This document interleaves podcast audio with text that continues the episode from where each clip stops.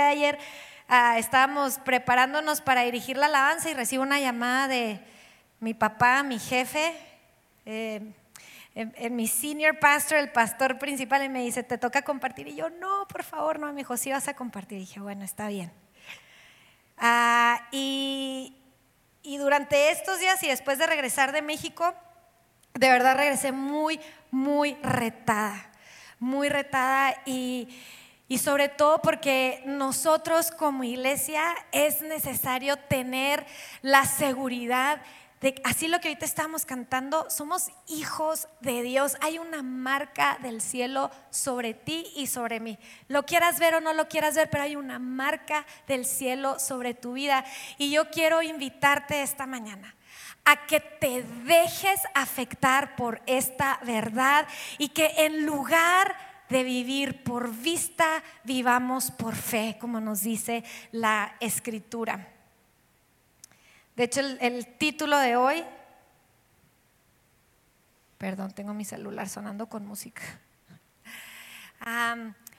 el título de hoy no es por lo que veo, y entre paréntesis lo que siento, sino que es por fe. Si lo quieres anotar, no es por lo que veo, es por fe.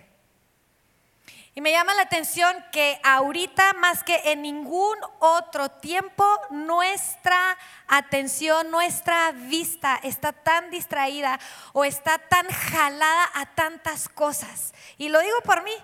O sea, estamos tan expuestos a las redes sociales, estamos tan expuestos a la vida y a lo que la sociedad y el mundo te está marcando que es lo que tienes que tener y eso está dejándote afectar tus emociones, tus deseos, tus fuerzas, tus capacidades. Y de repente, si, si nos quitamos de la guardia, nos encontramos viviendo por lo que vemos, o es decir, por lo que sentimos, porque al final lo que ves va a afectar lo que sientes. Empiezas a ver y empiezas a sentir. Y de repente tus decisiones y todo lo que haces lo las tomas por lo que estás sintiendo. O sea, un miedo, un miedo a fracasar, un miedo a, qué sé yo, hay, muchos temores. Y todo entra por la vista. Me llama la atención que, que, la escritura dice, la fe es por el oír y el oír por la palabra de Dios, pero en este versículo te hace la comparación, te hace el contraste de la vista y la fe. ¿Dónde está tu mirada? ¿Dónde está mi mirada. Y, cuando vives por una vista, vives por lo que ves, vives por lo que sientes, las circunstancias te definen, las circunstancias empiezan a dirigir tu vida, a dirigir los pasos que das. y, y entonces las circunstancias como son inestables, el temor empieza a ser el fundamento de tus caminos, de tus deseos, de tus pensamientos y se vuelve la base de nuestra vida. Y no nos permite ver la magnitud del reino de Dios. ¿Por qué? Porque estamos tan clavados en lo que vemos y déjame decirte, tu vista y mi vista es muy corta y nos, y nos vemos limitados y no podemos ver la magnitud del reino de Dios y nos reduce a vivir solo para nosotros mismos y para complacer la vista de los demás. No te das cuenta y, y ya quieres ser para que otros te acepten. Y no te das cuenta y tu vida se está reduciendo y reduciendo y reduciendo porque estás viviendo por lo que ves. Pero cuando vivimos por fe, cuando vives por fe, cuando te determinas a que no es lo que ves visiblemente, sino lo invisible de Dios, el cielo es el límite. Y nuestros ojos son abiertos a la realidad de Dios. Nuestros ojos de repente de estar una vista corta empiezas a ver el carácter de Dios. Y hay un desafío muy grande porque cada vez, y lo veo con mis hijos, ¿verdad? Es más, se levantan y lo primero que piden, ¿me prestas tu celular, mamá? Y me tengo que pelear porque para mí lo fácil es, bueno, toma el celular. Y no me estoy dando cuenta hasta hoy, ¿verdad? Que me cae el 20 cuando me piden el celular. Es que ya su mirada se está acostumbrando a lo que pueden ver ya un aparato o a una tecnología que está tan accesible o te dice que está accesible y, y se están dejando definir por eso que ven. Y de repente veo a toda una generación, chavos de secundaria, viviendo ansiedades, inestabilidad emocional. ¿Por qué?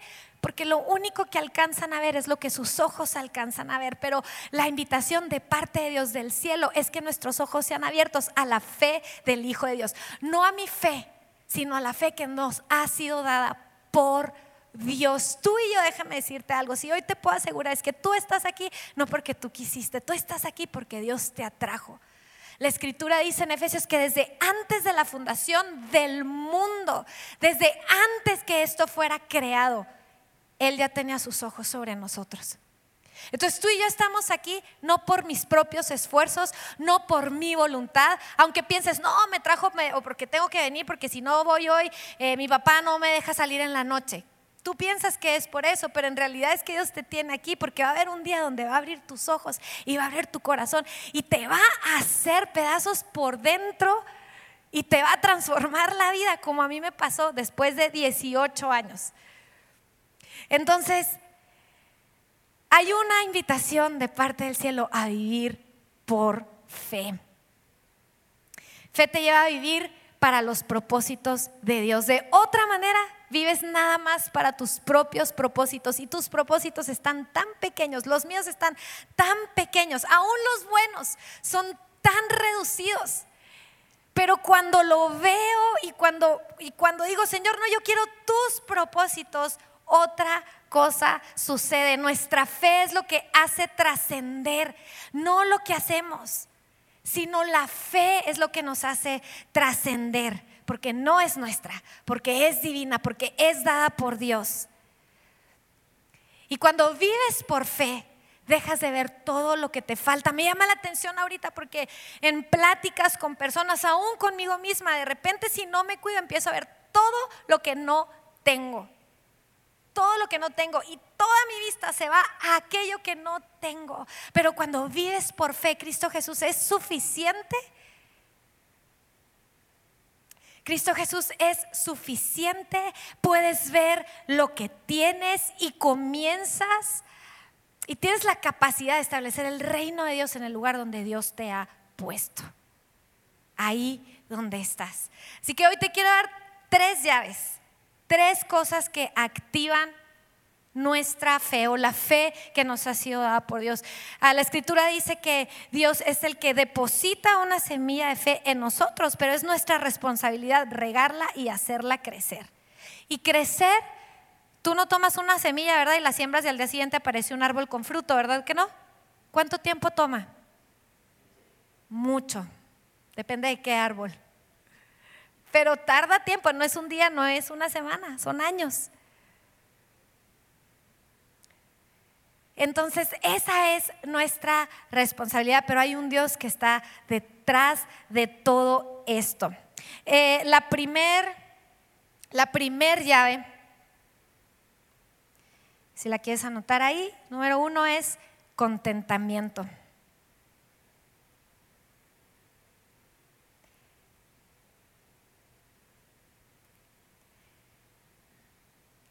Hace unas semanas estaba leyendo el Salmo 16 y cuando ah, versículo 2 dice, tú eres mi Señor, no hay para mí bien fuera de ti. ¿Dónde está tu contentamiento? ¿Dónde está tu contentamiento? Cuando logras algo, cuando obtienes algo, cuando logras cerrar un trato para tu beneficio, ¿dónde está tu contentamiento? Pero aquí el rey David dijo, no hay para mí bien fuera de ti. Luego en el versículo 5 dice, oh Señor, porción de mi herencia y mi copa, tú sustentas mi destino. En una versión dice, las cuerdas me cayeron en lugares deleitosos. Dice, los linderos me han tocado en lugar placentero. Cuando ves las cuerdas se refería a los límites a los límites. ¿Y cuántas veces te encuentras viendo la herencia de alguien más? ¿Cuántas veces te encuentras viendo lo que alguien más tiene? Y el rey David está diciendo, Señor, tú eres mi herencia, tú eres la porción de mi herencia y la porción de mi copa, tú eres el que sustenta mi destino y los límites que tú has puesto sobre mí son deleitosos. Y es hermosa la heredad que me ha tocado. ¿Estás contento en el lugar en donde estás? Contentamiento no tiene que ver con resignación.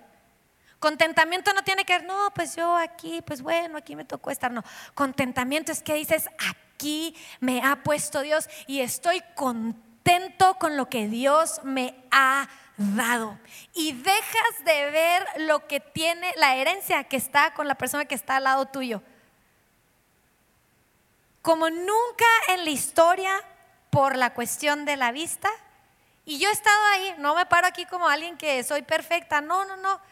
Como nunca en la historia, la parte de las depresiones y la ansiedad es porque hay una constante comparación y hay una constante inconformidad adentro de ti y no te permite ver el reino de Dios. Y lo único que estás viendo es la herencia y los límites que le han tocado a alguien más. Y esa persona está viendo los límites que le está tocando a alguien más. Pero yo quiero invitarte hoy a que tú le pidas al Espíritu Santo, Señor, si yo he estado en una inconformidad interna, Señor, perdóname, Señor, es hermosa la heredad y los límites que me has dado, porque para mí los límites, esto donde estoy parado, no es lo que define mi vida, es el bien que tengo en ti.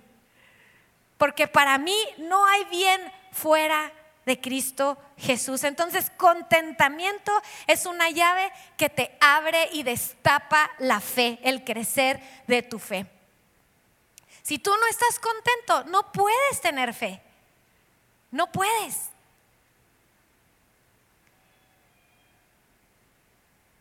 ¿Vives frustrado cuando no hay un contentamiento?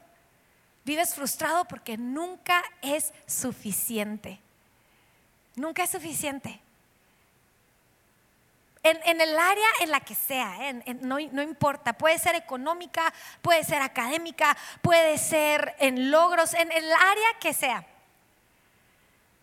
Cuando no hay un contentamiento interno que viene de parte de Dios, que viene porque, porque tu bien, tu máximo bien es Cristo Jesús, entonces Tarde o temprano viene una frustración, tarde o temprano viene cansancio, tarde o temprano viene esta pesadez para caminar en la vida, porque no hay bien que te pueda satisfacer. Entonces, llave número uno es contentamiento. Y la segunda, si tú estás contento, es imposible que no haya gratitud adentro de ti. La llave número dos es gratitud.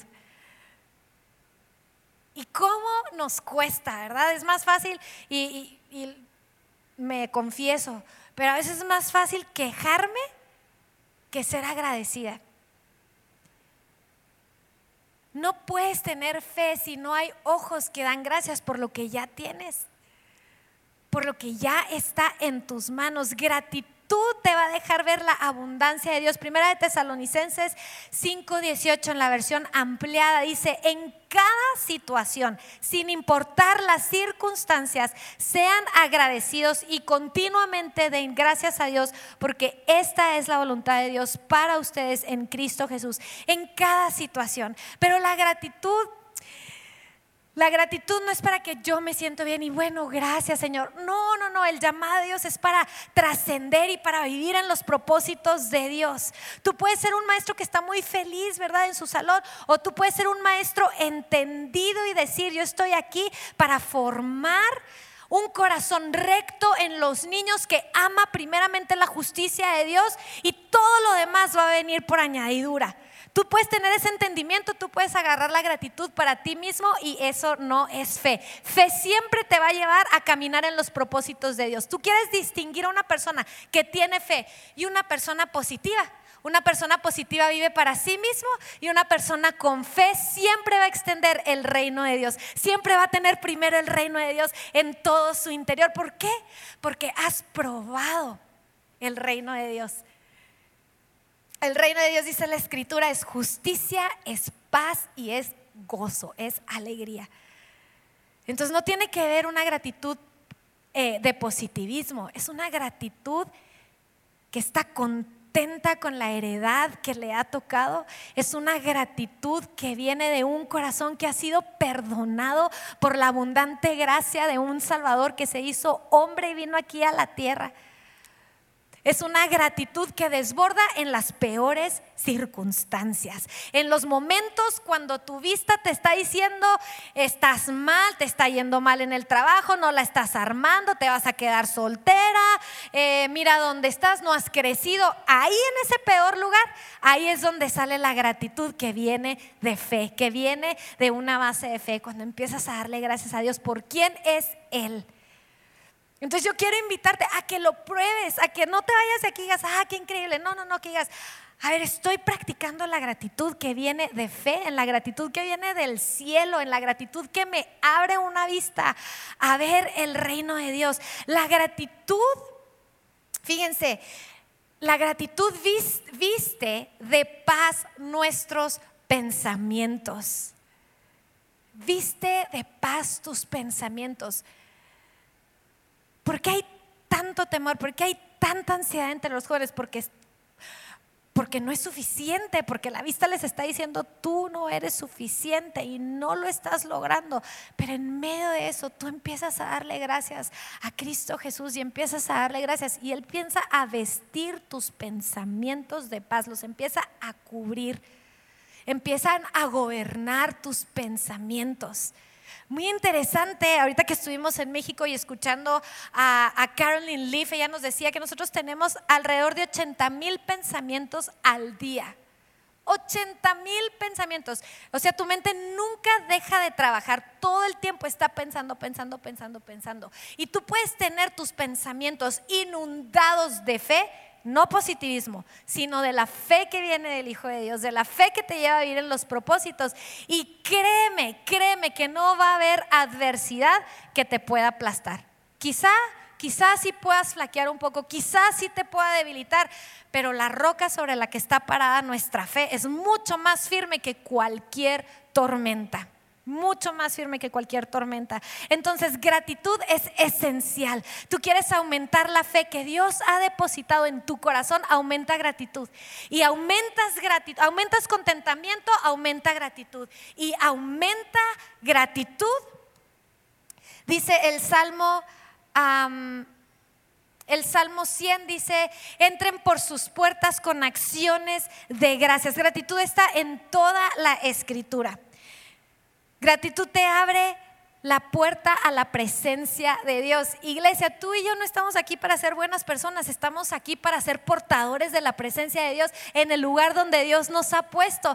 Estás en una eh, estás como director en un lugar, estás como empleado, estás como empresario, sea cual sea la posición que tengas. Número uno, tu primer posición es como hijo de Dios, es como portador de la presencia de Dios en el lugar en donde estás y Parral, nuestra ciudad, o donde quiera que estés conectado, o si nos estás visitando de fuera de la ciudad, el lugar en donde estás necesita ver la presencia de Dios. Y la presencia de Dios es manifiesta a través de su iglesia, no a través de otras cosas. Pero si nosotros no queremos, Dios va a agarrar las piedras. Y yo no quiero que tome piedras. Número tres, Bueno, Salmo 95, 2 dice, lleguemos ante su presencia. En la versión Dios habla hoy, dice, con gratitud y cantemos himnos a su honor. Gratitud es la llave para entrar en la presencia de Dios.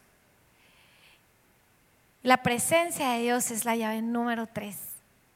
Es que tú practiques la presencia de Dios ¿Cómo practicas la presencia de Dios? ¿Cómo la practicas? Cuando estás delante de Dios, cuando apartas un tiempo, cuando te encierras en tu cuarto, como dijo Jesús, ¿verdad? Mas tú cuando ores, entra a tu cuarto, cierra la puerta, ora a tu Padre que está en lo secreto y tu Padre que está en lo secreto te va a recompensar. Hebreos dice, el que se acerca a Dios es necesario que crea que Él existe y que es recompensador, remunerador, premiador de los que le buscan. Practica la presencia de Dios. Practica la presencia de Dios. No te quedes con, ah, pues es que los de la alabanza, ellos sí, yo no. O no, es que mi líder de grupo, no, pues él sí y yo no. No, la presencia de Dios está accesible por causa de Cristo Jesús. Hay un velo que ha sido rasgado, lo que nos tenía separado, donde nadie, nadie, nadie podía entrar a la presencia de Dios. Cristo Jesús, ahorita lo que cantábamos, ese velo que fue rasgado era el velo de nuestro pecado, de nuestro propio orgullo que no nos permitía entrar a la presencia de Dios. Entonces la llave número tres es que practiques la presencia de Dios. Es más, es imposible tener contentamiento que te lleva a vivir en una gratitud y es imposible que la gratitud no te adentre a la presencia de Dios tenemos acceso a la presencia de Dios para ver propósitos, para ver el reino de Dios establecerse en nuestro lugar. Y si me acompañan el equipo de alabanza, hoy vamos a cerrar.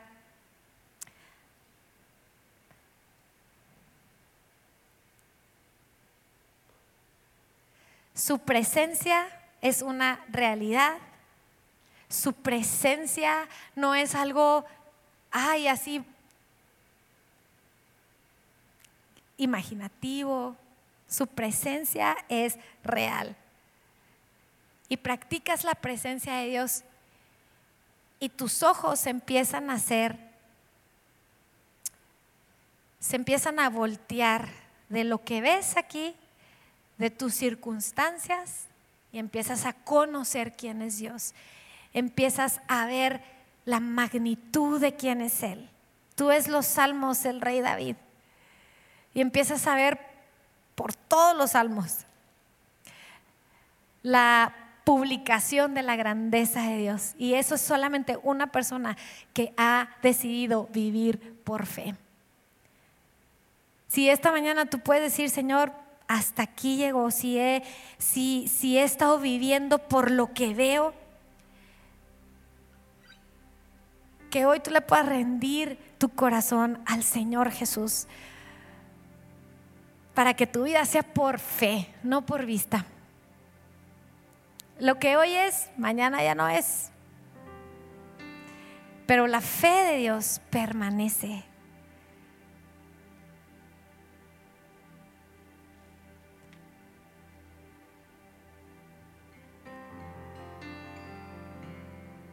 En segunda de Corintios,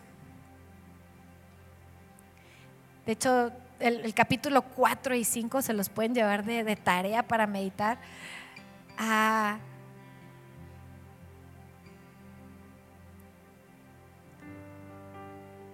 dice el, el, apóstol Pablo, le está hablando a la iglesia en Corinto, y dice, por tanto no desmayamos. Antes, aunque este nuestro hombre exterior se va desgastando, el interior no obstante se renueva de día en día. Porque esta leve tribulación momentánea produce en nosotros un cada vez más excelente y eterno peso de gloria, no mirando nosotros las cosas que se ven, sino las que no se ven. Pues las cosas que se ven son temporales, pero las que no se ven son eternas. Tienes que salir de aquí y ejercitar tu mirada de la fe. Porque es bien fácil la mirada a todo lo que el mundo te ofrece, es bien fácil. Pero si ejercitas la mirada que está puesta en Jesús, de verdad el cielo es el es el límite. ¿Cuándo ibas a pensar que de Parral, una escuela que inició con 70 alumnos, con corazones de maestros que dejaron plazas, que dejaron todo, porque dijeron, vamos a educar a los hijos de nuestra iglesia para que sean los Danieles del futuro, terminen siendo ahorita un punto ejemplar para la nación y otras naciones en Centroamérica, en Sudamérica. Esos son los planes de Dios. eso es lo que provoca la fe. O te quieres reducir a lo que ven tus ojos. Yo no me quiero, yo no me quiero reducir. De hecho, ahí mismo en, Corintios, me busco la, Dice, hay un sello, ah, lo busco ahí mismo en, ese mismo pasaje.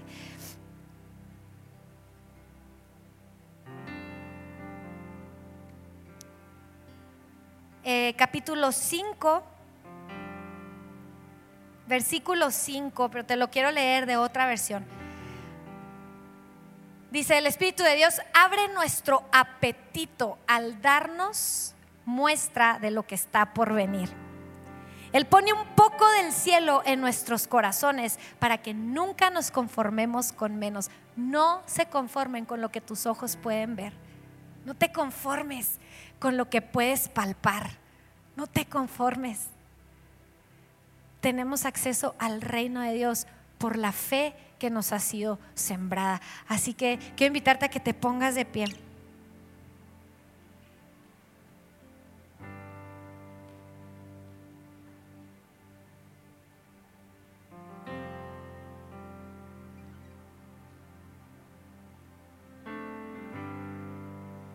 que puedas hoy tú pararte delante de Dios y tú tomar esta determinación. Yo no la puedo tomar por ti, ni, ni, ni tu vecino la puede tomar por ti. Tú tienes que parar delante de Dios y decir, Señor, yo voy a vivir por fe y para fe.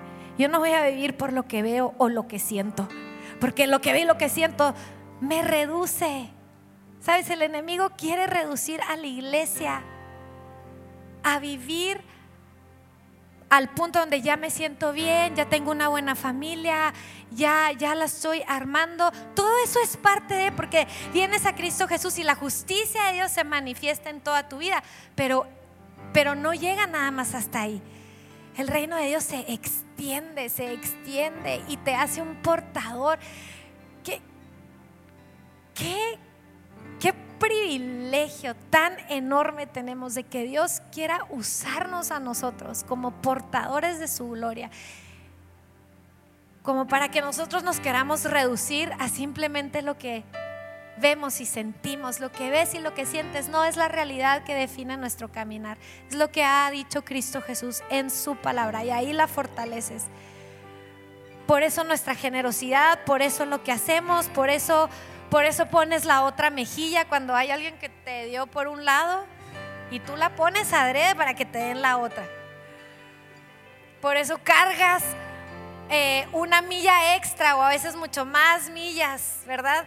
¿Por qué? Porque no te define lo que el mundo dice, no te define lo que tu vista está diciendo, nos define la fe del Hijo de Dios. No es por vista, es por fe.